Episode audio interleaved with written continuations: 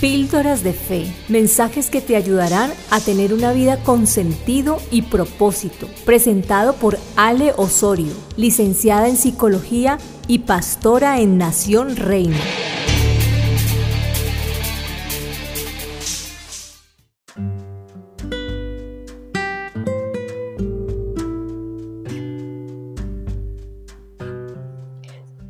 Hola, mi nombre es Olga Lugallego y en esta píldora de fe quiero hablarte de estos tres tipos de comportamientos para que analices con cuál te puedes ver identificado.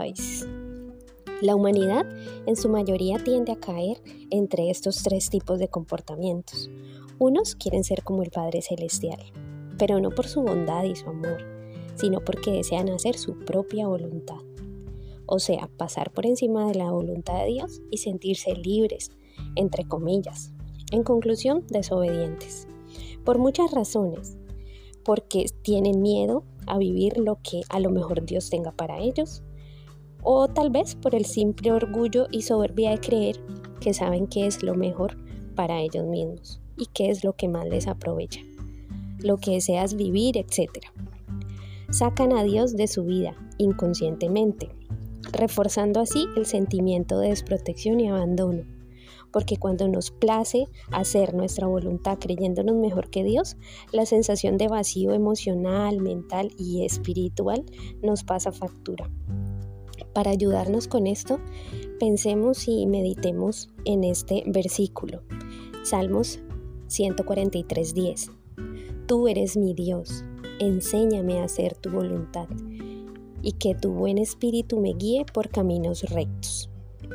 El siguiente grupo de personas son los que quieren ocupar a toda costa el puesto de Jesús en sus vidas y en la de los otros, o sea, el rol de Salvador.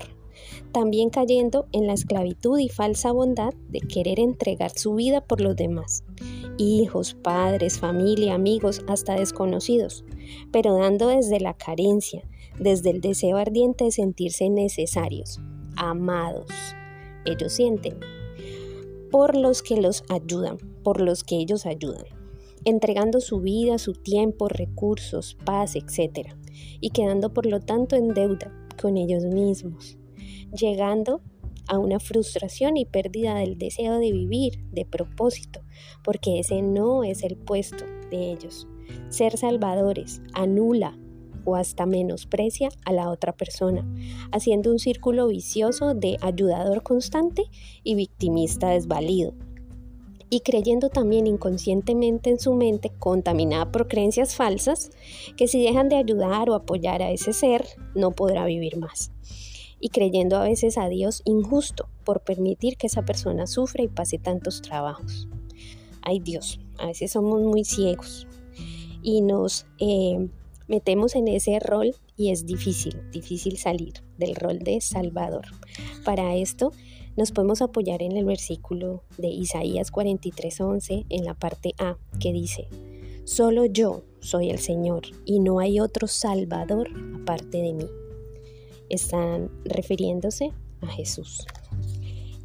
Finalmente, el tercer grupo de personas son las que quieren ocupar el puesto del Espíritu Santo, los que viven mirando la paja en el ojo ajeno, sintiendo que su propia vida es cuasi perfecta y convenciendo a la fuerza y al juicio rajatabla que el otro tiene que cambiar para vivir mejor, o que vive una vida de pecado, de perdición, y que ellos mismos por sus obras sí son aceptados por Dios.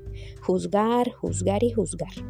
Ese es su deporte favorito olvidando que ante la santidad de Dios nunca alcanzaremos a ser lo suficientemente buenos. Y es ahí donde aparece la maravillosa gracia. Entonces, ¿con qué versículo nos podemos ayudar si nos vemos en este tipo de comportamiento? Juan 16, 8. Cuando Él venga, hablando del Espíritu Santo, demostrará a los del mundo que están equivocados en cuanto a quién es el pecador en cuanto a quién recibe la aprobación de Dios y en cuanto al juicio. Así que, ¿a cuál grupo de esos pertenecemos en nuestro diario caminar? Reemplazando al Padre, yo protejo, yo hago, yo quiero que se haga mi voluntad. que se demora mucho, que no me agrada. En el puesto de Jesús, yo te ayudo, yo me sacrifico por ti, yo te salvo. O en el del Espíritu Santo, yo sé que es lo mejor para ti. Cambia de forma de actuar. Vives muy mal. Deberías hacer esto. Ta, ta, ta, ta, ta. Cambia, cambia, cambia. ¿En cuál de esos nos vemos a veces nosotros involucrados? Y son comportamientos inconscientes. Hay un llamado que nos hace nuestro Padre amoroso a vivir conscientes de esos comportamientos, a permitir que Jesús, por medio de su gracia y su perdón, nos ayude a vivir de una manera más eh, reconociendo que esa gracia es la que nos para frente a Dios y también permitir que el Espíritu Santo sea el que nos convenza y convenza a otros de lo que deben hacer en sus vidas, de ese cambio que hace que se muestre la vida de Jesús en nosotros. Instrumentos de su amor somos, habitantes de su reino somos, no soberanos, no salvadores y mucho menos jueces. Esa es mi reflexión del día.